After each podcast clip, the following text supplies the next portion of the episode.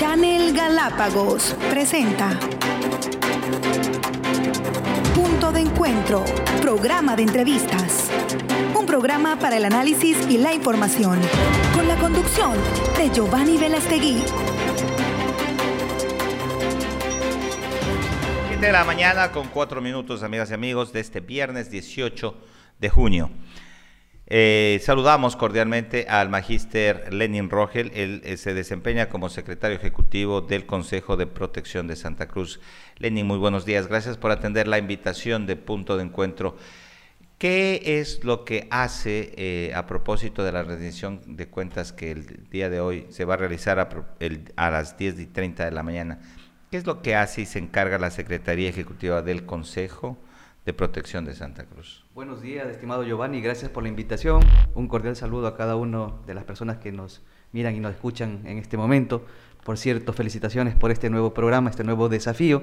Entiendo que es un tema luego de un gran sacrificio, un tema innovador sin duda, eh, era necesario ya este tipo de programas. Felicitaciones, Giovanni. Muchísimas gracias, eh, la Secretaría de Consejo de Protección se crea años pasados, eh, años atrás, a raíz de las normativas respectivas y su finalidad es vigilar, plantear y observar políticas públicas para personas de atención prioritaria y que en el año 2008, a raíz de la aprobación de la Constitución, obviamente eh, define cuáles son esos grupos de atención prioritaria, como niños, niñas, adolescentes, adultos mayores, personas con discapacidad.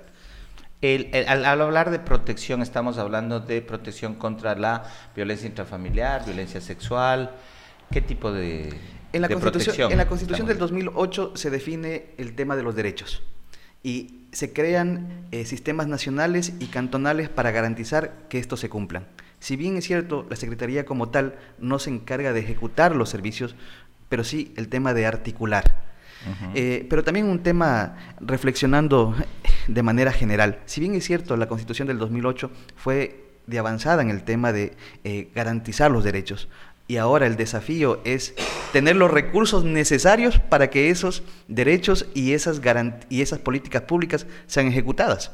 Porque una cuestión es planificar, visionar, que está bien, que es lo importante, pero lo otro es con qué plata se ejecuta. Y allí los estados eh, tienen obviamente ese gran desafío.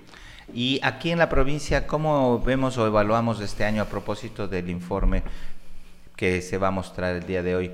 ¿Cómo podríamos evaluar luego de un año sui generis, digamos, con el tema pandemia, el tema post pandemia, el tema en que han aflorado ciertamente muchos fenómenos sociales en torno al hacinamiento, a la presión de lo económico, al tema de no tener recursos y también el tema de de estar juntos en la casa mucho más tiempo de lo que habitualmente se espera. Estadísticamente, sin duda, hay una multiplicación de casos de violencia intrafamiliar, especialmente de violencia contra la mujer, con relación a años anteriores.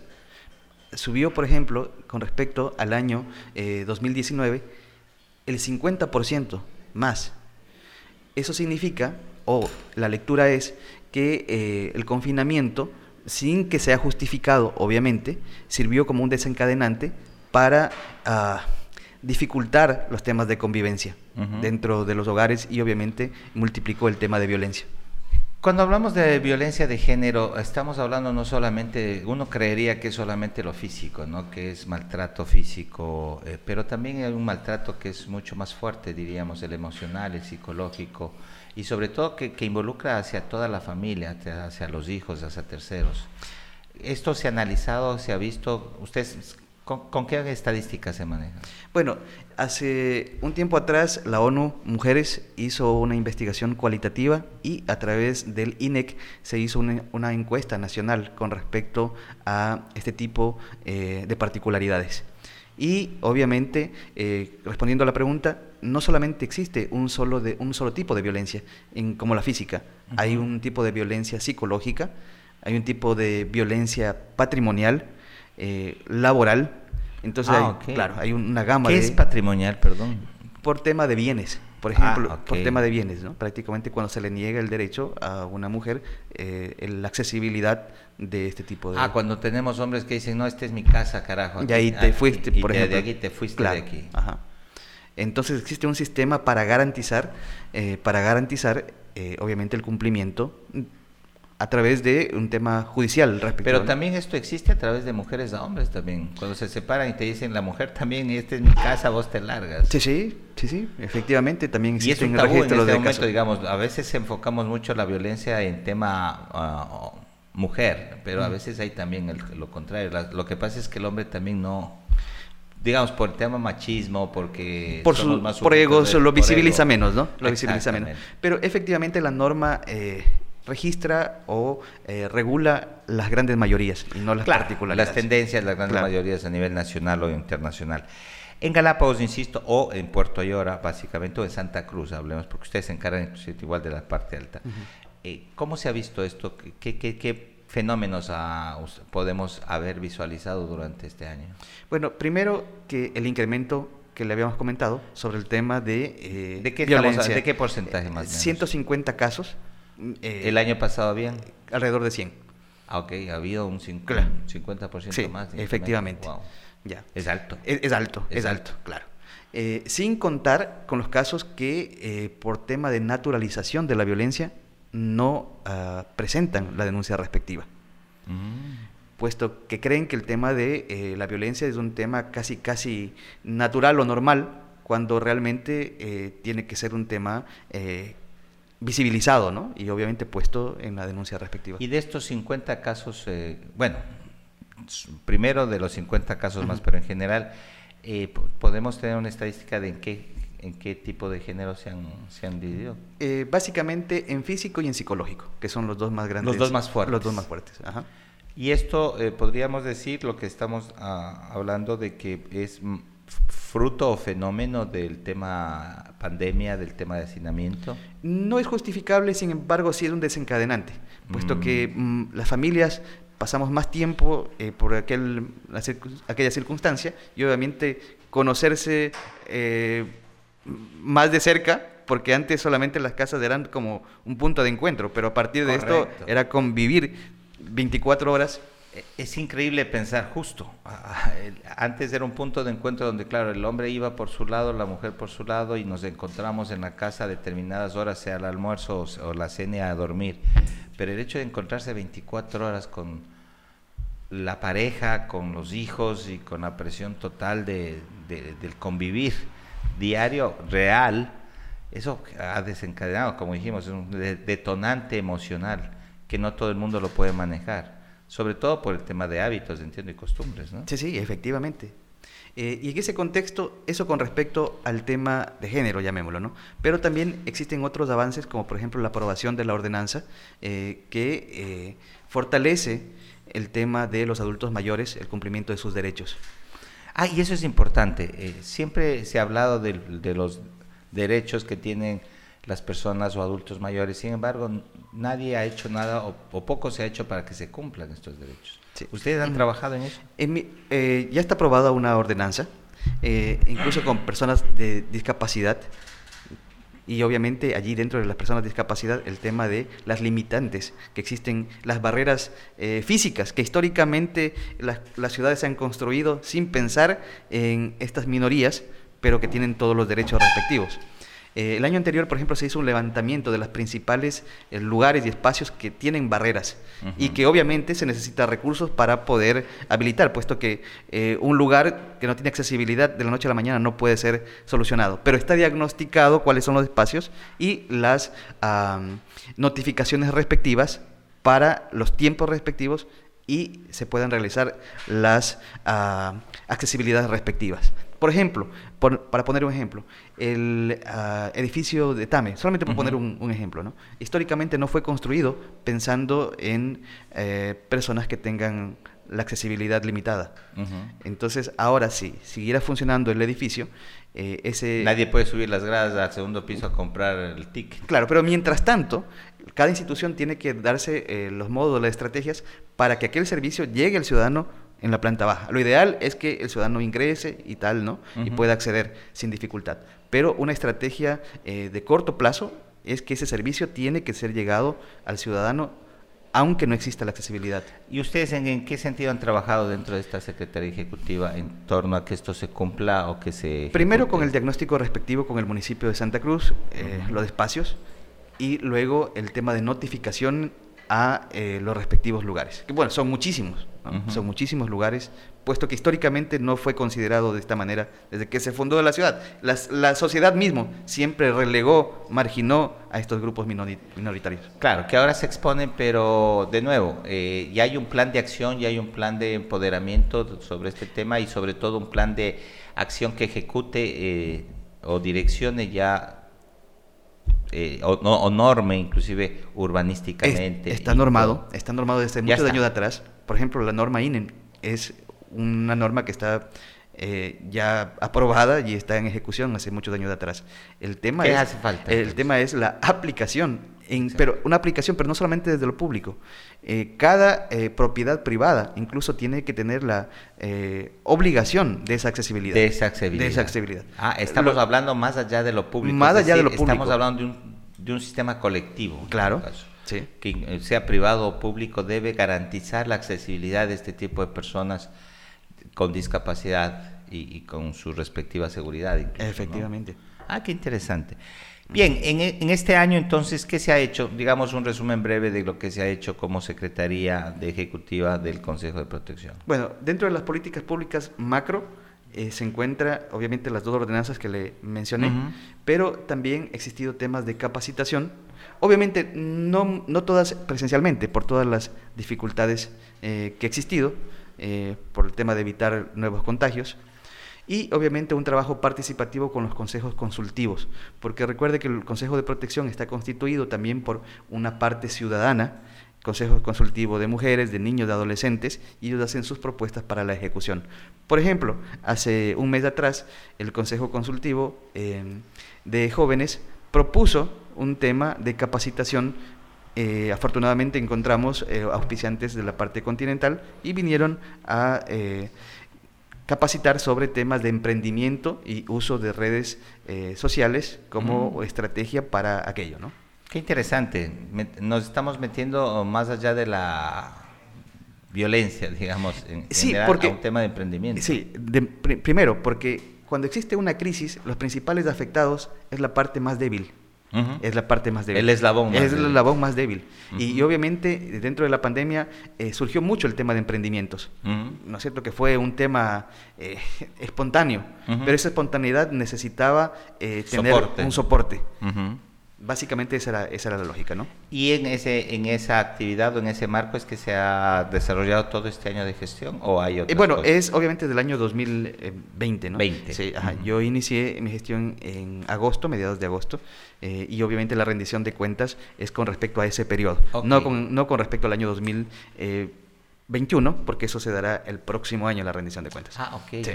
Bueno, pero digamos que se ha avanzado, se ha tratado de de ir poco a poco sí, configurando. sí, efectivamente. Son, otro, otro, tema es el hecho de tener un equipo técnico completo.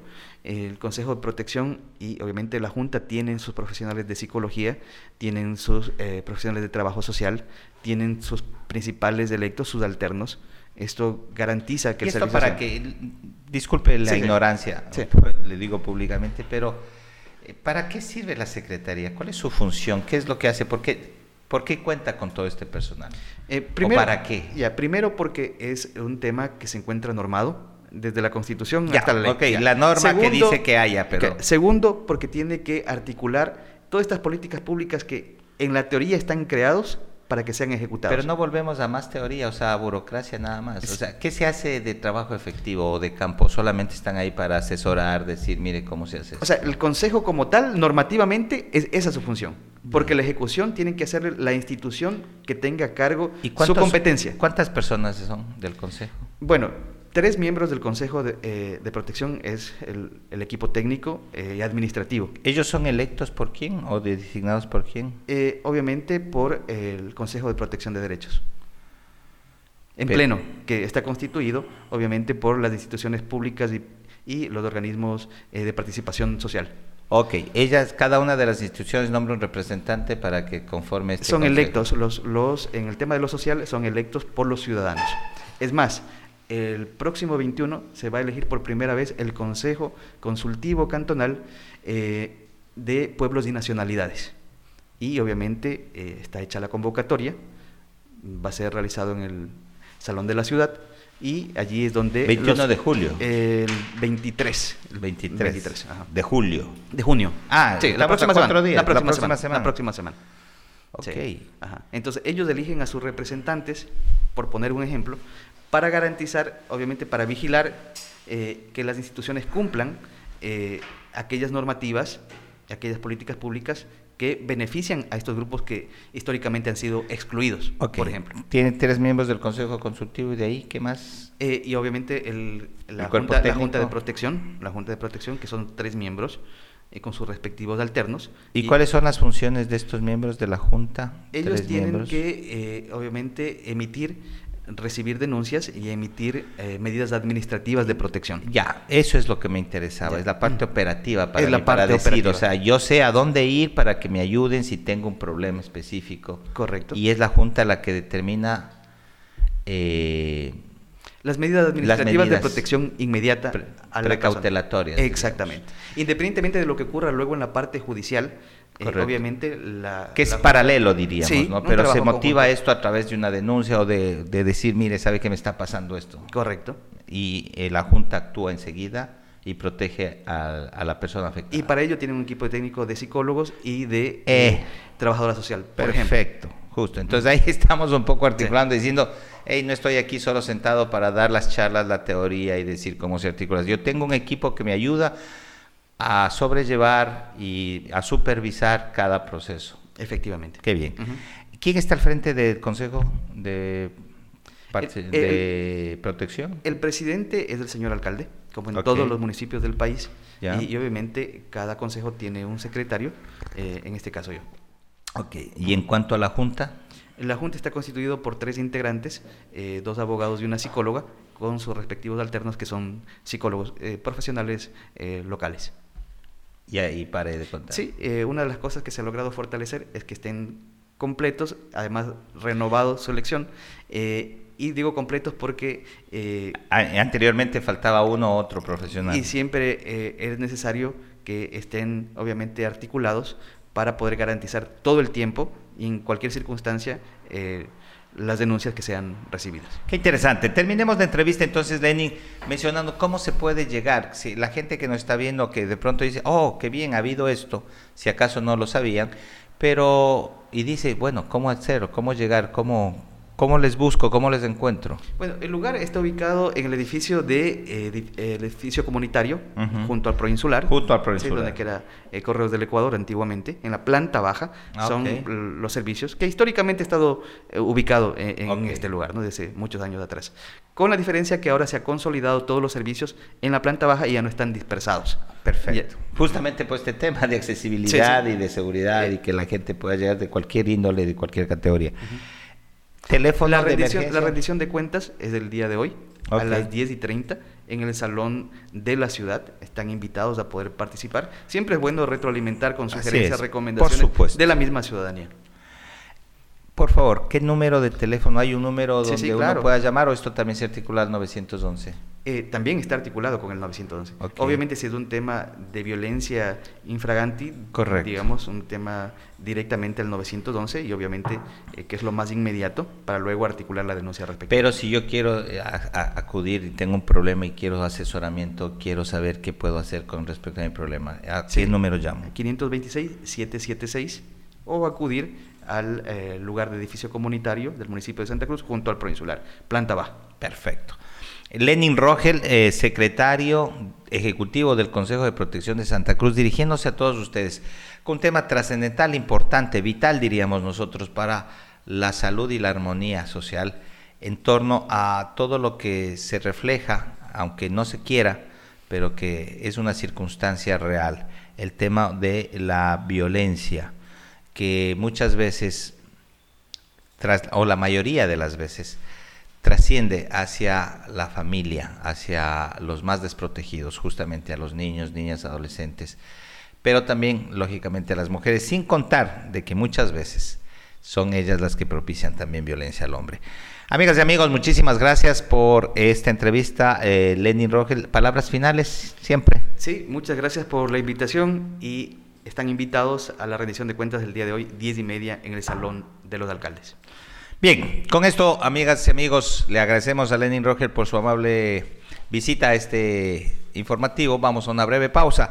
Al volver, estamos con Pablo Gordillo, quien ya se encuentra en Quito. Estamos con Zoom y con quien estaremos hablando, eh, reitero, sobre eh, la polémica situación generada en torno a los negocios que quieren emprender en Isabela y sobre todo a una ordenanza que hace muchos años regía en la isla que solamente Isabela era para los isabeleños, es decir, que solamente quienes vivían en la isla son los que podían realizar un emprendimiento privado. Esto en el contexto eh, fue ya nulitado porque una persona eh, pidió un recurso de amparo, lo ganó y se derogó esta, eh, esta ordenanza municipal. Sin embargo, de lo cual, años después, la misma autoridad que pierde esta, esta ordenanza y que estamos hablando de la misma autoridad que rige hoy Isabela, estamos hablando de Bolívar Tupiza, ahora mismo se ampara en esta reglamentación para suponer que se impida un emprendimiento. Estaremos hablando de esto, ya volvemos, enseguida.